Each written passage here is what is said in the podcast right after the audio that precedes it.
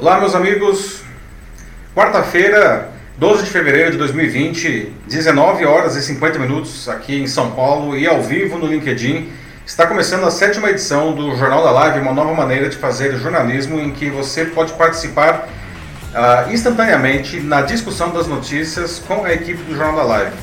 Meu nome é Paulo Silvestre, sou consultor de mídia, cultura e transformação digital e vou conduzir a nossa conversa aqui hoje.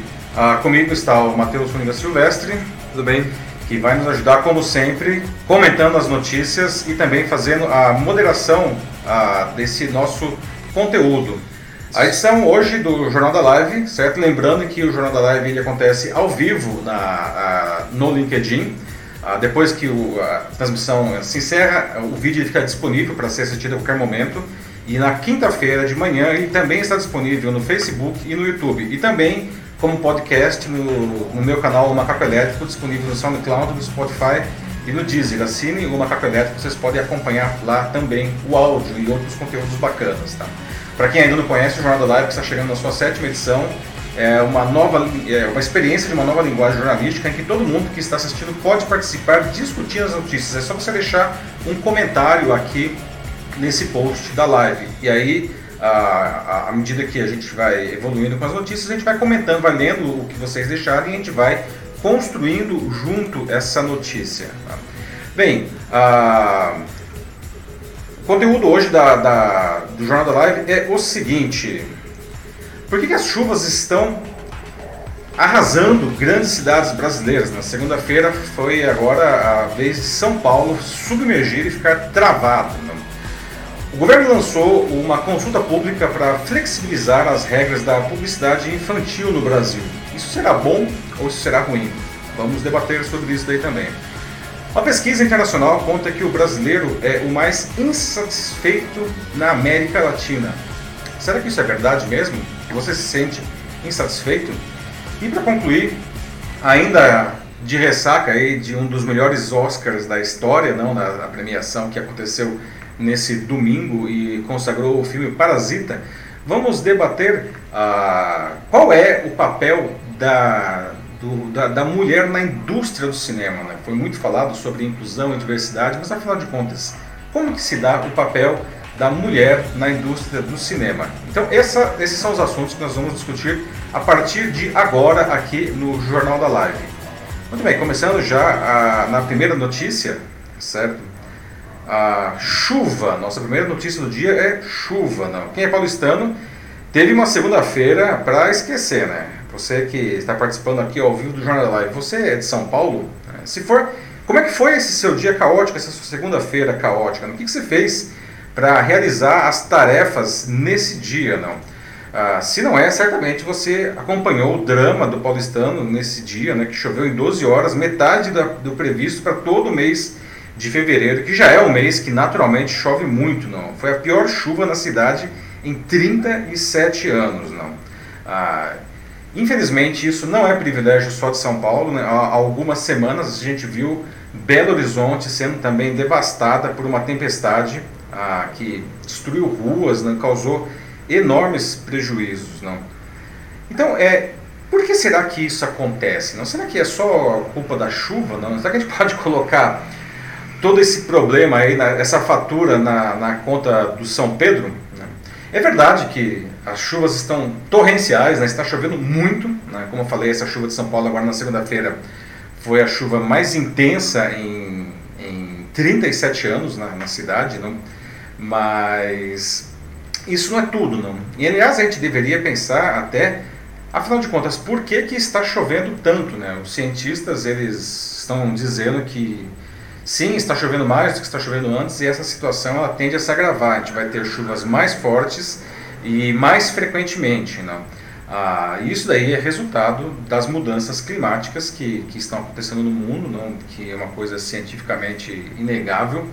Ah, então, não dá para só culpar São Pedro, não? porque as chuvas estão é, tão fortes porque nós estamos provocando isso com um uso irresponsável dos recursos naturais. Né? Então, nós deveríamos ah, acelerar na, nas medidas necessárias para, é, por exemplo, combater ah, os gases do efeito estufa, combater o desmatamento e outras ah, iniciativas para melhorar essa questão do aquecimento global. Não vai resolver, evidentemente, porque isso é um problema ah, que está bem avançado, mas pelo menos a gente pode mi minimizar o avanço disso daí. Né?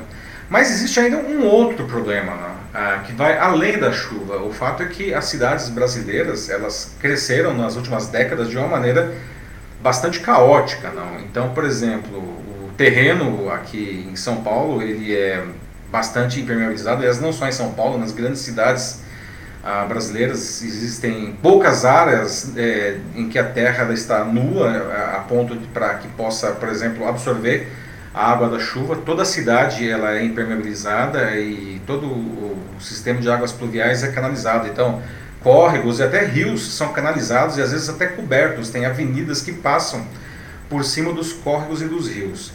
Só que aí quando acontece uma chuva como essa, né, que aconteceu aqui na segunda-feira em São Paulo, o sistema de águas pluviais ele entra em colapso. Haja piscinão para lidar com tudo isso daí. Né? Existe ainda um outro fator que está em nossas mãos, que é a questão do lixo na rua. Né? Nós somos, infelizmente, temos uma cultura de jogar muito lixo na rua e isso acaba entupindo bueiros, galerias, ah, isso torna ainda mais difícil o escoamento e acontece coisas incríveis, né, que áreas que são até relativamente altas enchem, né, porque não existe para onde a água escoar. Né. Então, a, a, nós temos essa situação urbanística, né, a, grandes obras como os tais piscinões, eles acabam sendo necessárias, mas alguns especialistas até sugerem que pequenas obras como piscininhas, imagine se todo condomínio, todo edifício tivesse o seu próprio mini piscinão, né? É, alguns especialistas ah, sugerem que isso daí seria ah, um paliativo, pelo menos, né, ajudaria o sistema ah, municipal a resolver o problema. Né? Então, pequenas obras acabam sendo talvez interessantes. Né? Será que o governo ele deveria incentivar de alguma maneira, talvez até com injeção de impostos, esse, esse tipo de, de, de, pequenas obras? Então, abrindo aqui o debate do nosso, do, do nosso Jornal da Live, eu queria saber Afinal de contas, como que foi esse dia para todos vocês e o que vocês acham que pode ser feito para minimizar esse problema? E aí, Matheus, como estamos aí? Sim, então, a gente tem aqui alguns comentários a respeito do tema. É, que o, Ellis Silva, ele disse que ele não acha que está chovendo mais não. Na verdade, tem anos mais chuvosos e anos menos chuvosos. Uhum. É, e sempre foi assim desde que ele se entende por gente. Então, segundo ele, não, não tem um aumento, isso é perfeitamente normal o que está acontecendo. Perfeito. Ok, claro que existe uma questão estatística, não? A mas a, essa chuva que aconteceu aqui em São Paulo foi não foi a maior chuva da história, mas foi a maior chuva em 37 anos, né? Ah, então realmente eu concordo, concordo com você que existem anos que chove, chove mais do que outros, não? Mas as medidas, ah, inclusive dos, dos, próprios órgãos governamentais, indicam que há um crescimento do índice pluviométrico na cidade. Mas enfim, mas o que a gente poderia fazer para já que a gente não tem como controlar a chuva, não, o que a gente poderia fazer para pelo menos minimizar o que está causando a chuva? E uma vez que a água cai aqui em São Paulo, ou em Belo Horizonte, ou no Rio de Janeiro, ou em qualquer lugar, o que a gente pode fazer para que isso não se transforme em um verdadeiro caos, como tem acontecido nas cidades? Não? Bom, o que eu estou vendo aqui no chat agora é de que tem muita gente dizendo de que a culpa não é só ou de um lado ou de outro, mas sim é, do todo tanto do governo quanto da população. Concordo, isso é verdade. Sim. Eu acho que não dá para colocar sim, a sim. conta em São Pedro, não dá para colocar a conta só no governo. A conta é de todo mundo. Todo mundo está envolvido nessa história. Exato. continue. Sim, como o Salvador Gama diz aqui, é culpa dos governantes que ano a ano eles esse tipo de coisa acontece, né? Não só em São Paulo, mas em outros lugares também do Brasil, e eles não fazem nada para evitar que isso aconteça. E também por população, por descartar o lixo assim de maneira porca, né? em qualquer lugar e de qualquer maneira. É, Sim, vários concordam com ele. Assim, muitas pessoas falando da mesma coisa aqui. É culpa dos dois. Governo é, e população. É verdade, né? Assim, poxa, ah, não, é só um papelzinho, né? É, só um papelzinho, gente. É, se todo mundo jogar só um papelzinho na rua, quando esse negócio vai pro bueiro, isso vira uma massa é, que entope o negócio. Né? Não é só um papelzinho. E se fosse só um papelzinho, seria bom, né? É, quem está aqui em São Paulo, você vê no Rio de Tietê, que é o principal rio aqui da cidade, para quem não é daqui. Rio né? Pinheiros né? também. Rio Pinheiros, não, mas você vê coisas bizarras flutuando no rio, né? Carcaça de carro, sofá, geladeira. Ou seja, o rio, as pessoas acham que o rio é um grande lixão que comporta tudo. E aí o que acontece? Quando vem uma chuva como essa, a cidade fica destruída. Sim, pois é. Não, a gente também tem aqui o Denis Castro falando, dizendo assim, que o número de lixo que é jogado na, nos trilhos é impressionante, assim, que existem umas valas cheias e isso prejudica muito o transporte, então, é, tem isso também. É verdade, né? Aqui em São Paulo, nessa, agora, a, a, nessa segunda-feira, a gente teve é, várias linhas de trens aqui ficaram interditadas porque, enfim, era impossível o trem transitar, né? O transporte público é altamente afetado, né? Muita gente não conseguiu chegar ao trabalho, muita gente não conseguiu voltar para casa. E, e, você vê que uma cidade com 12 milhões de habitantes ela fica travada porque choveu. Aliás, aqui em São Paulo, né, qualquer chuvinha, a cidade dá uma travada. Né? Parece que. Ah, só um momentinho só aqui. Parece que, que a cidade ela as ruas fossem feitas de açúcar, né? então, onde já se viu uma pequena chuva causar tudo isso daí. O transporte público realmente sofreu demais e com isso toda a população. Sim. Aqui uma solução que o L. Silva dá é para atualizar as redes, as redes, fluviais e também a, a, questão do lixo, assim, a, a população tem que ficar mais conscientizada, né? Que acho que casa um pouco com a solução que o Salvador da Gama também dá, que é fazer melhor saneamento básico e também incentivar, assim, criar mais campanhas de conscientização da população. Sim. Como foi falado, né, isso é um problema de todos. Ah, mas o Salvador agora ele falou de, de, de, incentivos, não? E uma coisa que eu perguntei aqui, eu gostaria de ouvir de vocês, não? Essa questão do, ah, da, das pequenas obras. Né? Será que nós, cada um de nós, na nossa residência, enfim, no nosso condomínio, talvez mais para um condomínio do que para uma residência, por uma questão até de valor, não será que nós poderíamos fazer uma piscininha para ajudar os piscinões. Né? É, falando nisso, a gente tem uma pergunta em relação aos piscinões aqui no chat. Sim. Da Indiara Soares Silva. Indiara, que ela pergunta bem. o que a gente pode fazer com as águas que estão reservadas nos piscinões? Não é só fazer os piscinões? Essa é a pergunta dela. Ou seja, não sei se eu entendi a pergunta, ou seja, fazer mais piscinões? Seria essa a pergunta? É, assim, o que, que a gente pode fazer com as águas que estão reservadas neles? Assim. É, na verdade, o piscinão, como que ele funciona? Não é que a água ela fica armazenada ali, não. Depois que a chuva cessa, aquela água ela acaba sendo escoada. Né? O piscinão ele é um, um, um, backup, digamos, do sistema de galerias. Quando o sistema de galerias entra em colapso, o piscinão ele começa a encher na, e, naquela região, de modo que quando a chuva cesse, aquela água que ficou escoada ali acabe é, tendo a vazão normal pelo sistema de águas pluviais. E São Paulo tem hoje bastante, é, vários piscinões, não, a prefeitura inclusive se manifestou agora que vai, vai é, quase dobrar a, essas obras, ah, mas no caso de uma chuva como essa que aconteceu segunda-feira, não tem piscinão que resolva, né? A própria prefeitura é, disse isso daí, né? Foi um negócio surreal. A gente precisa, é, todo mundo, colocar um pouco de si? Como está sendo falado aí né, por vocês mesmos. Exato. O Jorge Coreda tem uma ideia interessante aqui. Jorge Coreda, tudo Sim, bem? Dizendo assim, para que a gente possa, de alguma forma, transformar toda essa água é, em energia, assim como talvez o lixo até mesmo. Isso é uma ideia, quem sabe. É, a, o problema é que os piscinões hoje, o, a, o sistema de, de águas pluviais, ele não prevê isso, mas é uma ideia, quem sabe, né? Porque o volume de água que, que caiu aqui poderia até movimentar umas pequenas turbinas aí, não sei, não sei, não sou especialista em geração de energia aí, mas quem sabe, é uma ideia. Sim. Ah, e aqui o, a gente tem o Sérgio Meirelles dizendo assim, que ele acredita, assim, parece para ele, assim, de que a elevação do índice pluviométrico no verão tem sido resultado da elevação da evaporação das águas marítimas, devido ao aquecimento global, assim, o, e o aquecimento dos oceanos também. Uhum. Então ele fala, será que no inverno não deve acontecer o contrário disso? Com o recrudescimento da desertificação do sudeste, devido ao desmatamento da Amazônia? Isso é um medo que acontece, é, que, é, que a gente tem. A, a, as variações climáticas elas são inclementes tanto de um lado quanto do outro, né? Ela aumenta a, a, a chuva na estação de chuvas e, em tese, pode aumentar a seca na estação seca, né?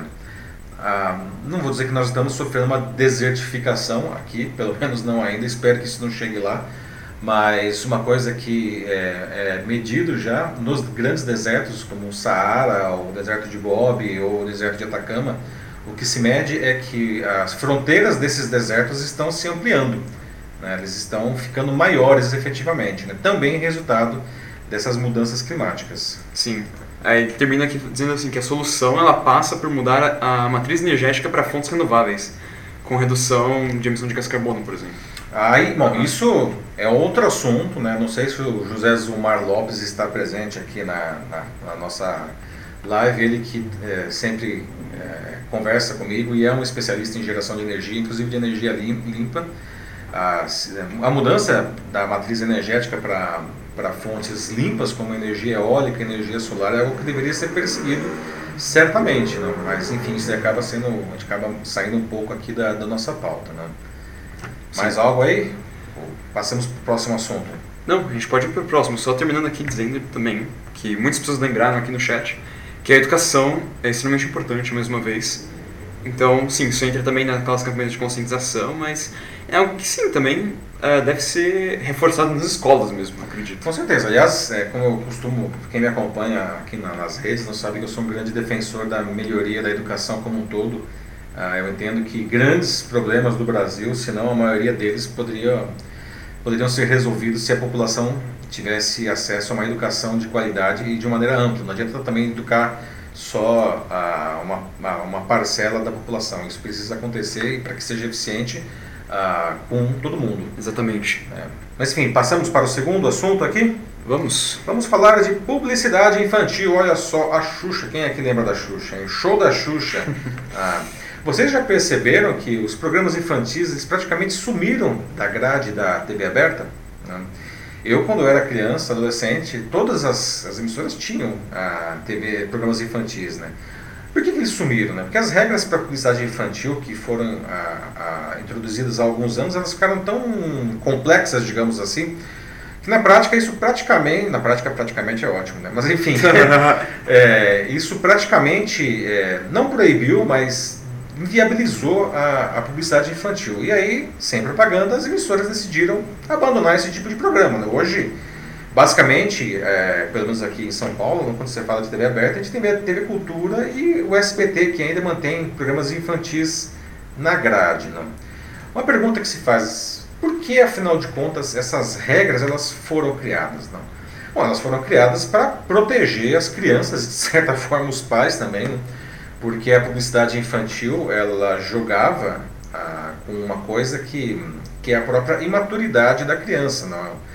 Ah, ela é altamente suscetível a, a, uma, a, um comercial bem feito. Não? Porque, inclusive, ela não tem o discernimento ainda né, e a maturidade cognitiva para saber, enfim, a, a, como lidar diante daquela informação. Então, como os comerciais estavam chegavam a ser abusivos, levando em consideração o próprio público, foram criadas essas regras né, para proteger o público e que na prática acabou inviabilizando. Né? E o que aconteceu aí, né, de alguns anos para cá? Como não tem mais propaganda na televisão, os comerciais infantis eles migraram para o YouTube. Né? Eles encontraram um novo caminho e uma nova fórmula que eu, eu na minha opinião, é uma fórmula bastante sórdida. Né? Que, é, que acontece? As, as, as lojas e a indústria de brinquedos eles contratam esses youtubers mirins, que são crianças mesmo, são crianças que têm 4 anos, mal sabem falar direito, e eles ficam fazendo um negócio que a gente chama de unboxing, que é pegar um brinquedo e ficar abrindo aquele brinquedo e mostrando para as crianças. Só que toda semana essas crianças elas abrem 20, 30 brinquedos.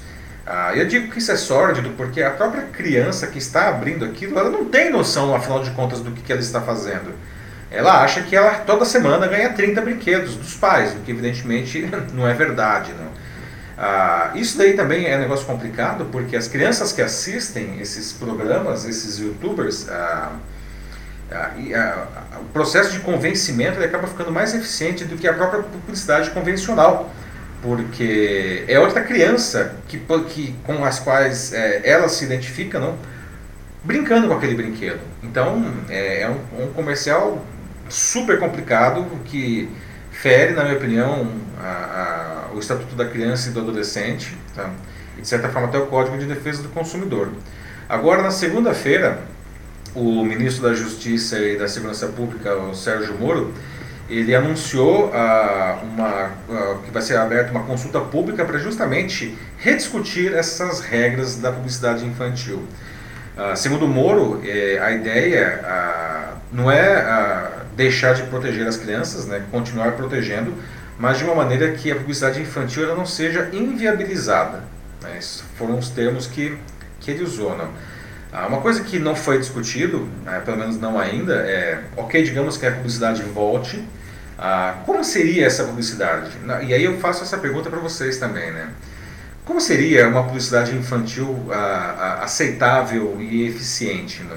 E como que isso seria verificado? Que, qual órgão, enfim, como que, quais seriam os mecanismos disponíveis para evitar que, que existisse um, um, abuso? Não? Vocês acham que essa publicidade deveria voltar? Enfim, o que, que vocês dizem com relação a isso? E Matheus, temos algo aí? Bom, aqui o Salvador ele lamenta é, o desaparecimento de alguns desses programas infantis, né? Ele diz que ele aprendeu muito com caras como Daniel Azulay, Castelo Ratinho. Azulay, é. É, e até mesmo com o Bozo e a Xuxa. Sim. É, pois é, né? Você sabe que quem nunca tentou ligar pro Bozo, né? A pessoa que tem essa faixa etária da minha idade, assim, né? Era um negócio assustador. Todo mundo tentando ligar pro Bozo para participar daqueles programas lá, daquele, daqueles concursos por telefone no SBT. Aliás, o número era 256-1930, se não me engano. Nunca mais esqueci. Porque era um negócio tão bizarro, todo mundo ficava ligando pro Bozo né, para brincar. Ah, enfim, o Bozo não era assim exatamente tão educativo, né? Mas existiam programas excelentes, né? Como você mesmo mencionou, o programa do Daniel Azulay, né? Tinha a, tinha vários, né? a cultura tinha o Passo Repassa, né? que eram programas infantis ou adolescentes que realmente eram muito bons. E, e, e nesse balaio, enfim, que se lavou uh, todos os programas, né? Pela falta de publicidade, eles dançaram também, né? Sim. Não, aqui a gente também tem o Bruno Mota falando uma outra coisa também, um outro ponto de vista do tema. Que em geral ele diz que a publicidade é muito ruim, não só para as crianças, mas também para adultos. É verdade. Tem muitos programas assim, tipo, que ele diz que tem pouca opção, assim, tipo, só a cultura, segundo ele, tem coisas de qualidade e algumas coisas no SBT também. É, bom, é, no ponto de vista infantil, é, são os canais que, pelo menos a TV aberta, que mantiveram essa programação, né? Mas você traz um ponto muito importante mesmo, né? A publicidade ela é abusiva não só com as crianças, né?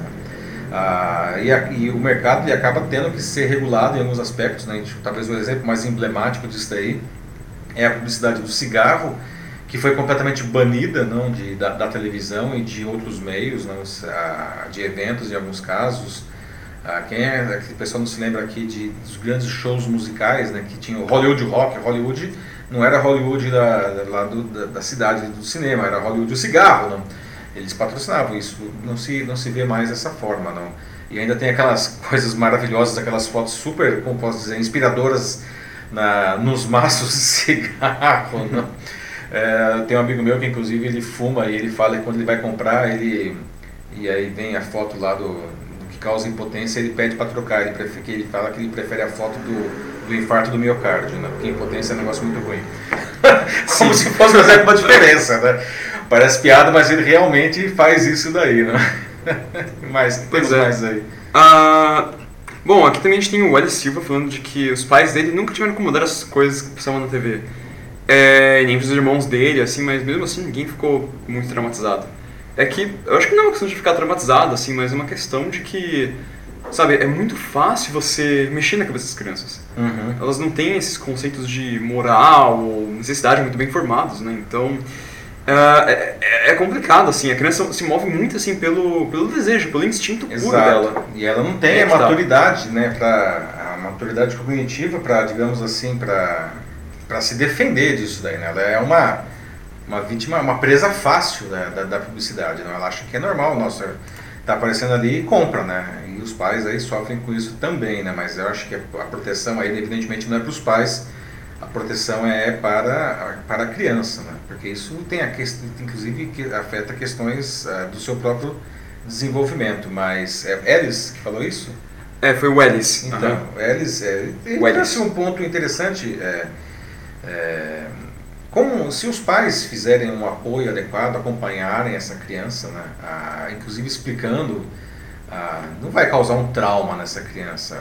Ah, o problema é que, verdade seja dita, não, infelizmente, eu sou pai também, a maioria dos pais tem outros afazeres, aí trabalham, não vou nem entrar no mérito disso, e as crianças acabam ficando à mercê desse tipo de influência. Né? É, hoje a bola da vez aí é, acaba sendo a internet, o videogame, não, mas quando eu era criança, adolescente, a TV era o que a gente chamava de babá digital. E os pais metiam o pau, ah, nossa, a TV está deformando meu filho, não sei o que, só ensina porcaria. Ah, o fato é que ah, os pais são, são responsáveis muito mais do que a TV para a educação dos seus filhos. E se a única pessoa que está educando o filho é a Xuxa no programa dela, e nada contra a Xuxa, mas o fato é que aquilo lá não era um programa com o objetivo de ser educativo, era um programa de entretenimento, né? ah, as, os pais eles perdem o direito de ficar reclamando se eles não, não faz, não cumprem a parte deles, né? Sim. Ah, e talvez assim, tipo, o que deve ter, ser feito também é que os pais têm que, de fato, ter um papel mais presente, né? Apesar do Exato, presente de trabalho e tudo. É claro que agora a, tá tudo no celular, né? Como no YouTube, por exemplo, como esses vídeos de unboxing. Mas eu acho que, sabe, não tem por que não, sabe, o pai ou a mãe, os ambos, né, acompanharem talvez a criança e verem junto com ela o vídeo. Talvez a criança tirar algumas dúvidas e sabe, e também ver o que a criança está vendo também, ver se é se é adequado, se é bom para ela. Acho que tudo isso é, é válido. É, é muito bem colocado, Matheus. Ah, inclusive agora com, com, o celular, principalmente, não, o celular que é uma coisa que todo mundo carrega hoje, né? As crianças cada vez mais cedo têm o seu próprio celular. Ah, é muito difícil você ficar controlando. A ideia não é que os pais controlem os filhos, porque isso daí é uma fantasia. Tá? As crianças elas sempre vão encontrar uma maneira de fugir do controle. Aliás, o que é proibido é mais gostoso. Se aquilo é proibido, é aí que a criança vai mesmo querer fazer aquilo. O que os pais precisam fazer é participar não, é, da vida, da, inclusive do consumo de mídia dos seus filhos, porque sim, eles estão consumindo mídia, aliás, eles consomem cada vez mais ah, por conta dos meios digitais. Você sabe o que, que seu filho, o que, que seu neto, o que, que seu sobrinho está consumindo nas redes, ah, ah, você, você assiste junto com ele, você explica, tá? porque é, os pais, é, os tutores, enfim, os responsáveis, eles precisam acompanhar essas crianças, porque vai, sempre vai existir uma hora que essa criança vai estar sozinha consumindo mídia. Então ela Sim. precisa ter a, alguma maturidade, ou maturidade talvez não, porque enfim ela ainda é uma criança, mas ela precisa ter informação para fazer um consumo mais consciente quando ela estiver sozinha. E as crianças, elas têm uma incrível capacidade. Muitos adultos subestimam a capacidade das crianças e por isso, eh, enfim, não passam para elas as informações necessárias que elas podem assumir e lidar com isso sim. Sim, é, e é o que o Bruno Mota ele também traz um ponto um tanto preocupante, na verdade. Ele diz que hoje as nossas crianças, né, ou melhor, as crianças de vocês, né, eu não tenho crianças, mas enfim, é, as crianças hoje são tratadas como, não mais como crianças, mas é, já assim, se você vê como algumas propagandas, assim, até mesmo certas coisas assim que, que eles seguem tem coisas um pouco mais maduras até, o que é, que é esquisito. Como ele diz, assim, ele tem é, dois filhos. Uhum. E ele tem a filha dele com 11 anos de idade que ainda brinca de boneca e alguns adultos é, às vezes passam assim, tipo, e olham de lado.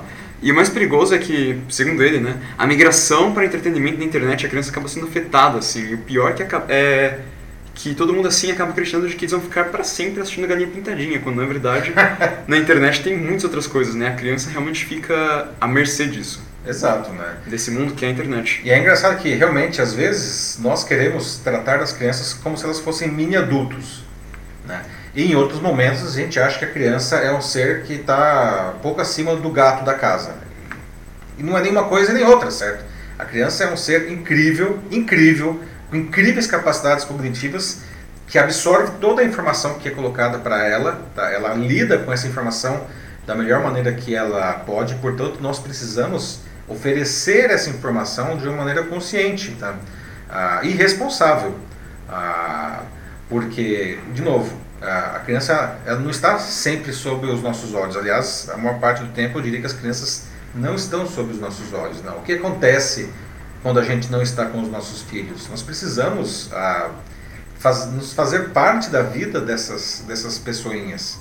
Né? Sim, exatamente. Também como o Denis Castro ele diz aqui mais uma vez, é, ele também fala sobre o celular. Né? O celular em si é algo que reforça o imediatismo nas crianças. Ele Exato. fala que é uma coisa que os, hoje os pais dão para as crianças para que elas fiquem quietas. Aliás, não só nas crianças, né? Sim. É. Não, mas hoje é engraçado quando ele coloca dessa forma, porque é como se o celular fosse nova chupeta, né?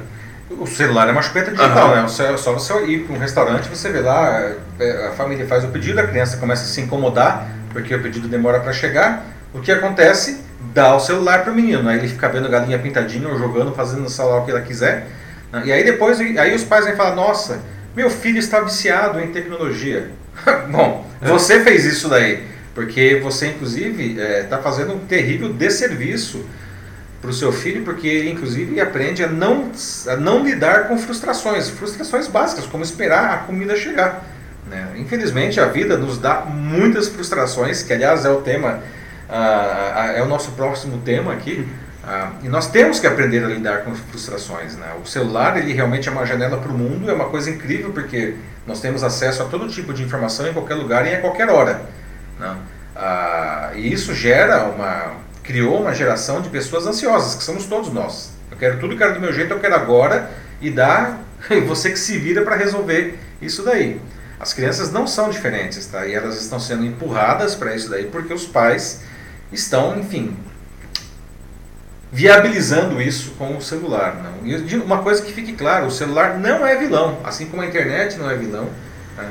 e assim como a televisão não era vilã lá atrás. Né? Eu não quero vilanizar os pais também, por favor, não me entendam mal. Ah, mas eu acho que assim, é, é, o que acontece é que nesse terreno em que não há vilões, tá, o problema surge quando a criança ela é deixada à mercê da sua própria sorte, sem nenhuma orientação. O que a gente precisa fazer é orientar as crianças. Né? Claro. Mais algo aí? Passamos para o próximo assunto? Bom, só realmente reforçando isso aqui para antes que a gente passe, que é o que a Maria Ângela de Camargo fala. Olá, é, Maria Ângela, tudo bem? Ela diz que a gente, né, as pessoas como os adultos têm que fazer um esforço para que de fato se convertam em, em pais, pais de verdade. Exato. Mas, claro, é, é algo complexo, mas é, é, tudo faz parte do progresso. Tudo faz parte do progresso, é, né? Ou melhor, do processo, mas é, do, do progresso processo, também. Do progresso tava ah, é, bom, fazer filha é, é, gostoso, né? Fazer filha é fácil, né? Mas daquela criança, depois ela, ela, cre ela nasce, ela cresce, né? Não é uma planta, ela vai, ela precisa de cuidados, ela precisa da, da, da nossa participação e da nossa presença. Sim, leve elas a atividades ao ar livre, andar de bicicleta. Exato, ofereça outras aqui. coisas. Né? Assim, é, para as crianças que nascem hoje, que acham digitais, é, é muito interessante. Uh, vários estudos, inclusive do, do, grupo de psicologia da, daqui da PUC, que lida com a tecnologia uh, e, informa e psicologia, que é o Janus, né? eles mostram que se você é, oferece para a criança desde cedo acesso a, a, diferentes recursos, incluindo celular, incluindo videogame, incluindo televisão, mas também jogos de tabuleiro, atividades ao ar livre, conversas, visitas a parentes e afins. Ah, se essa criança desde sempre ela tem acesso a tudo isso daí, ela não vai ficar viciada em tecnologia, ela não vai querer só jogar videogame, ela, ela naturalmente vai dividir o seu tempo entre, entre todas essas atividades, porque para ela ah, o videogame ele é ele ocupa o mesmo espaço do que um jogo de tabuleiro. O problema é que hoje as pessoas falam que as crianças estão viciadas em tecnologia porque elas não são apresentadas essas alternativas, né? E, e tem que apresentar. Passamos para o próximo, então? Vamos lá. Vamos lá, então.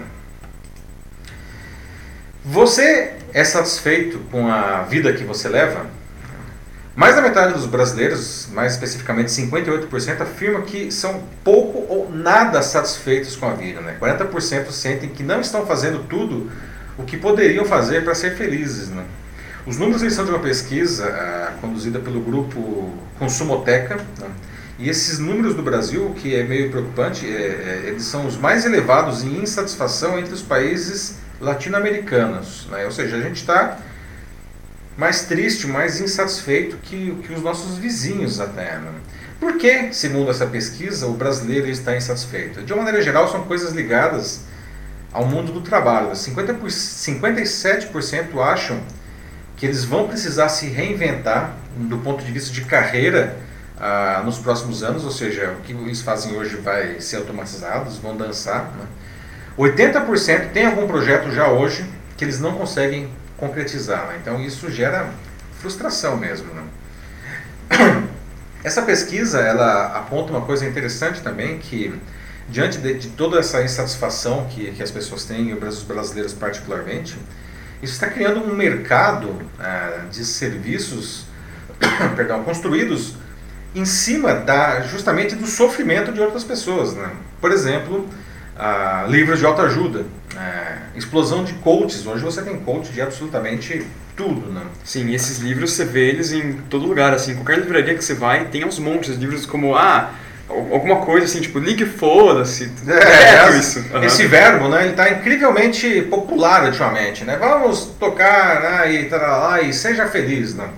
Ah, aliás, você entra nas livrarias, esses livros eles, eles estão até em posição de, de destaque ali nas gôndolas, né? Entre os mais vendidos. Best-sellers. É. Então, a, a, eu, eu, pergunto para vocês, não? Vocês concordam com essa pesquisa? Vocês acham que, que o brasileiro está mesmo insatisfeito? Aliás, em, em, nem falamos é, disso, mas tem a questão da depressão. Né? A depressão hoje é uma doença que cresce violentamente no mundo inteiro, inclusive no Brasil.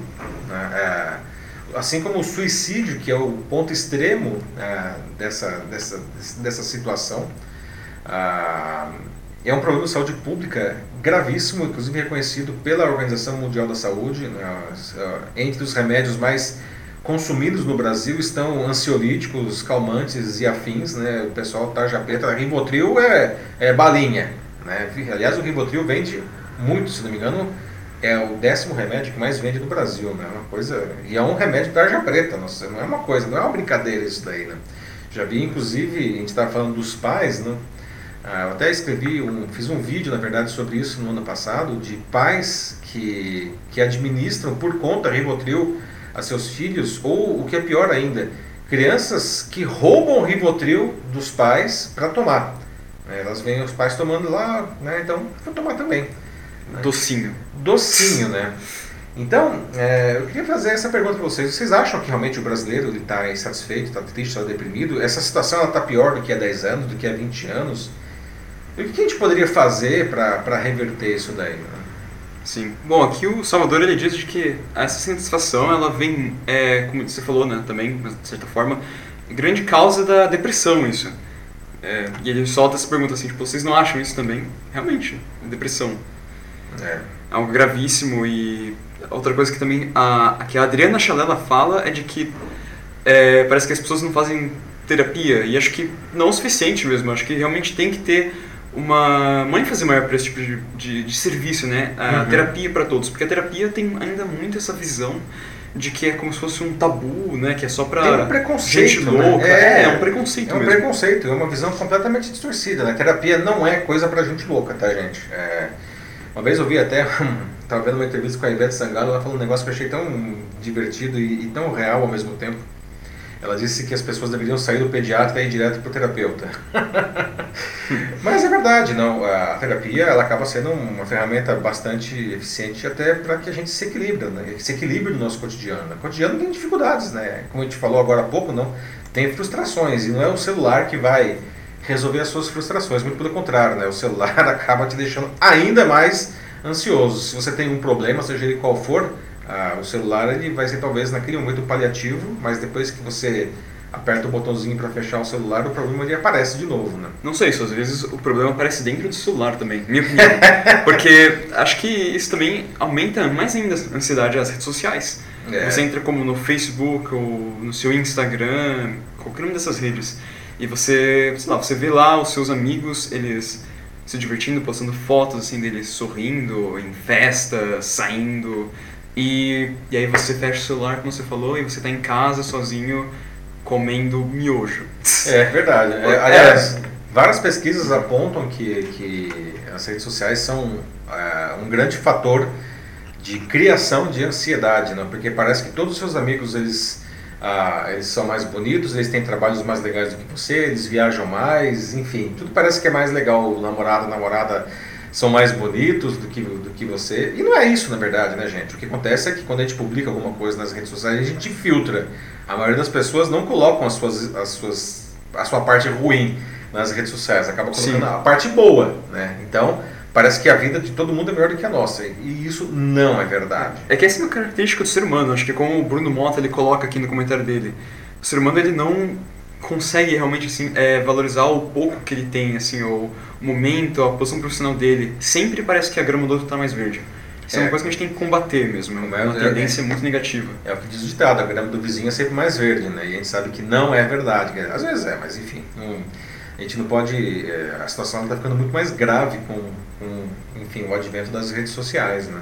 Sim. Aqui a gente tem agora a Bianca, Bianca M, falando aqui no, Olá, nos comentários. Ela diz assim, sobre depressão, ela vê uma série de artigos no- nos stores, pedindo, stores eu acho, pedindo para falarem com eles. Aparentemente demonstrando o isolamento social e nem sequer buscam terapia. Eles gritam por atenção ao olhar na rede social deles e eles nem percebem que estão cobertos de solidão, isolamento e pouco abertos a conversas reais. É, pois é, bom ponto, né, Bianca? Ah, a gente falou agora há pouco de suicídio, que até transcende um pouco a pesquisa que foi o gancho aqui da nossa, da nossa conversa hoje, mas o suicida ele nunca toma essa decisão de como um ímpeto, não. Ah, O suicídio ah, ele é, uma, é, uma, é uma decisão que é amadurecida às vezes ao longo de muito tempo, meses, anos, não. E o suicida ele sempre dá eh, sinais ah, de que ah, ah, ele vai cometer o suicídio, não, e sinais verbais, inclusive, não. Tanto que no ano passado é, vi uma iniciativa muito interessante da SAP e da AWS, que é a Amazon, e da Agência África, que eles chamaram de algoritmo da vida, que é, essas três empresas se reuniram, cada uma com a sua expertise, para identificar sinais de, que, que indicariam que a pessoa ela pode chegar a cometer o suicídio nas redes sociais. Ah, então, usando inclusive inteligência artificial, linguagem natural, ah, eles varrem as redes sociais atrás dessa, dessas palavras, dessa gramática do suicídio.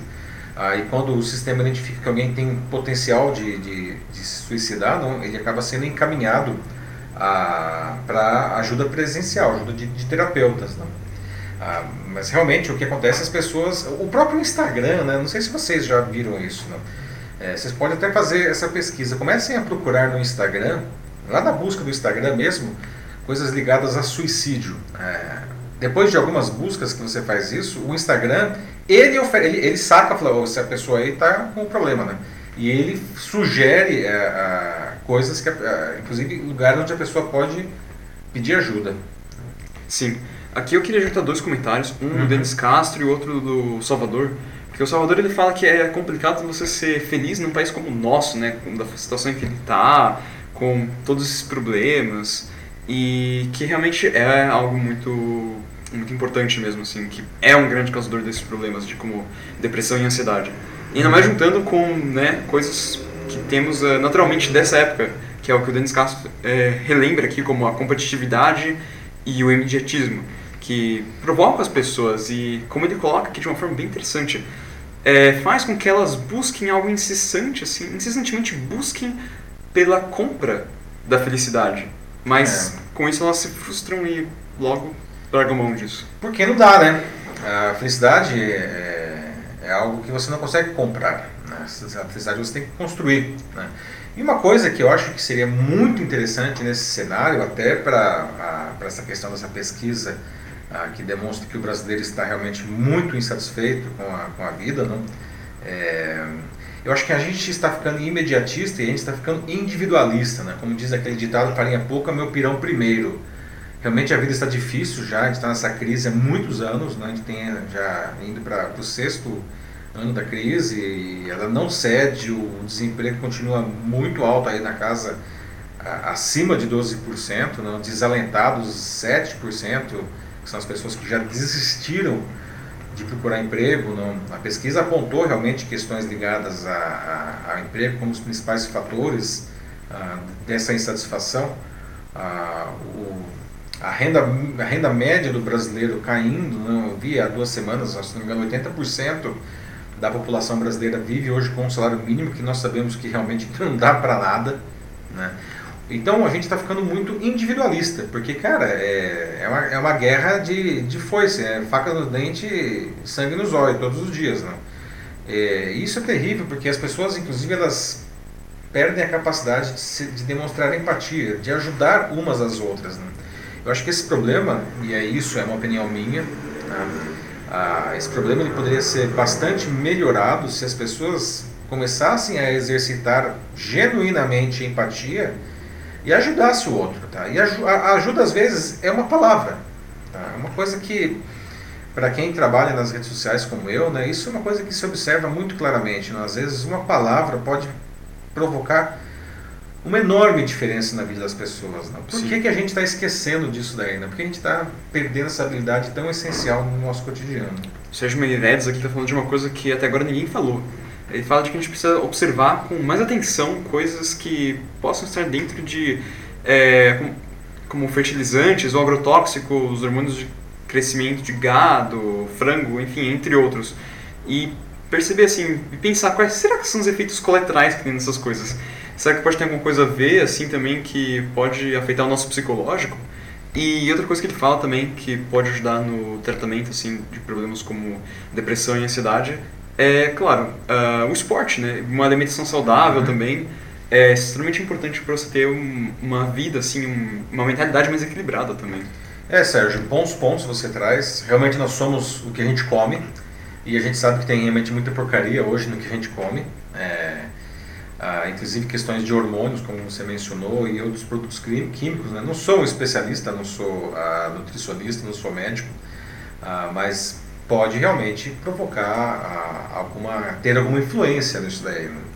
Ah, a gente deveria talvez buscar alguma coisa, enfim, ter um pouco mais de cuidado, pelo menos na seleção dos nossos alimentos. Né? E você traz a questão do esporte também, né? que é uma grande verdade. Né? O esporte ele tem uma capacidade incrível de, de melhorar o humor das pessoas, não? até mesmo pela, porque quando você está praticando o esporte, isso ah, desperta é, a, a, produção de, de vários hormônios né? que, que nos deixam hormônios do, do prazer mesmo, né? serotonina, oxitocina, ah, que melhoram o nosso humor. Né? Praticar esporte realmente é uma ótima coisa. Sim. Passamos para o próximo e último item. Vamos lá. Vamos lá, bom, vocês viram, pessoal, no domingo não foi um Oscar incrível, né? Um Oscar 2020, um dos mais equilibrados dos últimos anos e cheios de, de, uh, de uh, falas engajadas, não fala o próprio Joaquin Phoenix que ganhou uh, o Oscar de melhor ator pelo papel dele no Coringa, não, ele teve um discurso hum, emocionante é, para muita gente, para mim inclusive, o melhor discurso da noite. Não? A gente viu o Parasita, que vocês estão vendo aí na foto, o filme sul-coreano, é, sul-coreano levando a, a, as principais, os, alguns dos principais prêmios da noite, incluindo melhor filme e melhor diretor, né? mas também melhor, melhor roteiro adaptado. E qual foi o quarto que ele levou? Você lembra agora, Matheus? Do... do Parasita, não? Ah, sim, bom, é, foi melhor diretor, melhor filme, melhor filme estrangeiro e. Ah, é melhor é, filme internacional, exatamente. Isso, né? Então isso. ele passou a rapa, não? Ah, e foi pela primeira vez em 92 anos de Oscar também que, que o filme não falado em inglês levou o Oscar de melhor filme. Né? Então foi um Oscar muito interessante. E eu estava até conversando com o Matheus é, é, nesses dias, não? Ah, como que fica a questão da representatividade das mulheres? Né? Tem até um gancho aí que a gente está vendo. Semana passada foi lançado aquele filme Aves de Rapina, que é um filme de super-heróis centrado no personagem da Arlequina, que, que foi apresentado para o grande público no, no Esquadrão Suicida há dois anos, né? Ah, com a Margot Robbins no, no papel. Ah, e é um filme que ele foi mal recebido né? pela crítica e a, bilheteria está aquém do, do esperado. Ah, alguns é, críticos é, é, acreditam isso ao fato de que são personagens, ah, são todas mulheres, mas são personagens que são desconhecidos da maioria do público, então isso perde apelo mesmo, né? Ah, mas existem algumas coisas, né, Matheus? Ah, você pode até falar isso com mais propriedade do que eu. A questão de que muita gente diz que o filme ele tem uma pegada muito feminista, né? Que. Sim, é, tem pessoas que dizem assim que o filme ele é demasiadamente feminista, falam de supostas. É, como fala assim que produtores do filme, diretoras tiveram dizendo ah, que esse não é um filme feito para homens, que esse é um filme só para as mulheres, não para pessoas que votaram no, no, Trump, e, entre outros, sabe? Dizem assim que ah, o filme ele fracassou porque é como propaganda feminista, assim, mas eu não sei, eu acho que o filme, ele, ok, mesmo que elas tenham dito isso, eu acho que o filme ainda tem uma série de outras críticas que se pode fazer ao filme, críticas válidas, mas dizer que é uma coisa dessas, assim, ah, sabe, propaganda feminista, eu acho que é uma coisa muito rasa e realmente não tem nada a ver. Vocês concordam com isso, pessoal? Porque, inclusive, existe um outro filme da mesma DC, né? É, centrado em um personagem feminino que fez um sucesso enorme recentemente, que é o filme da Mulher Maravilha, né? que é um filme realmente maravilhoso, a, é, não só do ponto de vista da história, mas da bilheteria e do que ele representa. Né? Muitas meninas ah, se sentindo inspiradas ah, pela personagem, não? E foi um filme muito bacana. Então, e, e, é um filme também focado, centrado em um papel da mulher, não? Então, é, é, esse é um discurso, é, é, um, é um debate muito interessante porque a, a maioria dos, dos, premiados acabam sendo uh, homens, no caso do Oscar. Mas esse Oscar também teve, algumas coisas é, interessantes da presença feminina, até mesmo nos bastidores. Né? A, a, nós tivemos uma maestrina na regendo a orquestra da cerimônia, né? Pela primeira, primeira vez, pela primeira sim, vez, sim. né? E, e a trilha, o Oscar de melhor trilha sonora, né, foi para uma mulher também, né? Desbancando inclusive o campeão absoluto de indicações, é, John Williams, que estava concorrendo por Star Wars de novo.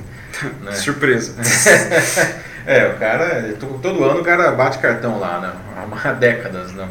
Ah, então, eu queria, como que vocês veem essa questão da presença da mulher? Qual é o papel do cinema, ah, inclusive, para ajudar ah, na, no posicionamento da, eh, das mulheres na sociedade? Temos já algum, alguma coisa aí? Bom, aqui é, a Maria Ângela pergunta assim, ué, ela não entende porque Frozen placou tão, é, tão certeiramente, sendo que, né, uhum. também são duas mulheres, né, é a Elsa e a Anna. Uhum. E Mulher Maravilha também deu certo. Ela disse que não entende, mas acho que é porque, em geral, esses filmes, eles são mais bem construídos, né, assim, eu acho que essa ideia de que é tudo propaganda feminista, assim, eu acho que, assim, isso é uma prova de que essas coisas não é tão séria, assim, quanto as pessoas fazem ser, tipo, é só que Frozen e Mulher Maravilha são filmes mais bem construídos para os seus públicos-alvo. Simplesmente, assim. É, são mais bem trabalhados, tem um melhor enredo, melhor atuação, enfim. Eu, é, outra coisa que a gente tem aqui, que o Dennis Castro está falando, é, fala assim, ó, tem um bom tempo é, que o cinema americano está carente de roteiristas e eles vêm fazendo remakes, então... Ah, ah, perdão, ele está respondendo uma pergunta do, do Salvador, que ele pergunta sobre por que, que o Parasita qual a influência que o Parasita vai ter na, na indústria. Então ele uhum. fala de que, é, basicamente, de que o Parasita é um, um nível, assim, né, um, um ar fresco, assim, para Hollywood. A ideia do Bong Joon-ho é extremamente original.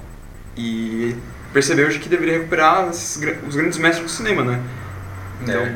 É. Aliás, né, temos que falar aqui que o Denis Castro cantou essa bola do Parasita há semanas ali, falando assistam Parasita, assistam Parasita. Né? Denis Castro antecipou aí realmente a grandiosidade desse, desse filme aí. Sim. Mas é uma coisa interessante que, que você mesmo, Márcio, falou, e o Denis, e, enfim, e outros é, colegas que estão nos assistindo e participando. É, ah, o sucesso de um filme, na verdade, ele se dá muito mais pelas suas qualidades do que pelas suas bandeiras. Né? É óbvio que todo filme traz é, informações, né? ele pode levantar bandeiras, e eu acho que em alguns casos isso é muito bem-vindo, né? mas a gente teve alguns casos, aquele filme da Capitã Marvel, cá entre nós, não. Meu Deus, que filme chato! Né? Inclusive, um dos motivos de ser tão chato é que a personagem tinha uma ânsia de, de ser tão poderosa, né, Márcia? E ela era absurdamente poderosa, né? Ela dava um é. espirro, provocava um. destruía uma, uma frota estelar, né? Era, então, é, é uma questão de, de, é, Um filme, antes de mais nada, é a habilidade de você contar uma história. Na verdade, quando ela destrui a frota, é uma barrigada, não um espirro. pois é. é. Ah, temos mais alguma coisa aí com é, relação? A Adriana Chalela, ela concorda que diz que deixar a arte em segundo plano é lamentável, mesmo de que o cinema, como ela também falou aqui, sempre levantou bandeiras, né? Desde, é. desde sempre. Se você for pensar, o Chaplin, não, lá no início do cinema, no início do século XX, ele já tinha bandeiras. Aliás, um dos filmes mais belos dele, aliás, uma obra-prima da história do cinema, que é Tempos Modernos, um filme muito engajado, né? um filme belíssimo que trazia, levantava bandeiras aí, né? muito importantes. Né? Cinema mudo ainda, né? e veja só, né? mas e, e, nem por isso ele deixou de ser uma obra de arte do ponto de vista a, a, de, de, do cinema. Né? Pois é. É. Uh, mas eu acho que assim, realmente é a ideia assim para você fazer né, um, um bom filme assim que você tem uma mulher como protagonista Assim, eu não sou um especialista, claro, não sou um diretor, nada disso, não chego nem perto, né? Eu sou um estudante de jornalismo. Mas eu acho que assim, você tem que, como falaram, tem que pensar mesmo em criar o seu personagem como um personagem antes de qualquer coisa. Antes de pensar, ok, eu quero fazer um símbolo, assim, que vai ser um símbolo de resistência e avanço e progresso para a sociedade. Não, porque isso é uma coisa que o personagem conquista Exato. com o amor do público, com o apoio que ele vai receber por ele ser alguém carismático, assim, uma pessoa assim que as pessoas que, né, o público dele se identifique, que é onde a Capitão Marvel falha. E onde a Mulher Maravilha se deu muito bem, né? Sim. Gente, não sei se vocês não assistiram Mulher Maravilha, assistam. Que belíssimo filme. Aliás, aquele filme quando ela sai da trincheira, né? Cara, tava no cinema, eu vi aquele, fiquei travado. Assim, cara, que, que cena maravilhosa, não? E tão inspiradora, né? Que personagem incrível, tão bem construído, não? Então, é, não sei, vamos assistir Ave de Rapina, ainda não tivemos oportunidade, não? Ah, vamos assistir, mas eu acho que a, a, mensagem ela tem que transcender um pouco, talvez, a bandeira, né? Bandeiras Sim. são bem-vindas, mas, enfim, a bandeira não pode ser maior do que, do que a obra como um todo, né? Claro. Muito bem. E é isso? Isso Pessoal, gostaria de agradecer novamente a presença de todos e a participação de todos aqui. Estamos chegando ao final de mais um Jornal da Live, né, a sétima edição. Agradeço novamente ao Matheus, que nos ajudou sempre é, com sua contribuição, seus comentários e também gerenciando os comentários do pessoal. Ah, lembrando que é, assim que a transmissão se encerra, o vídeo fica disponível para ser assistido a qualquer momento e amanhã ele também está disponível no YouTube e no Facebook como vídeo e como podcast no canal O Macaco Elétrico, no Spotify, no Deezer e no SoundCloud. Pessoal, semana que vem estamos novamente com vocês. Podem já deixar sugestões de pauta, como vocês sabem, a pauta do Jornal da Live ela é construída também com a participação de vocês. Foi um prazer. Eu sou Paulo Silvestre, consultor de mídia, cultura e transformação digital. Um abraço. Tchau, tchau. Tchau, gente. Desculpa pelo atraso também. É, Tchau. Boa noite. técnicos, né? tchau, pessoal.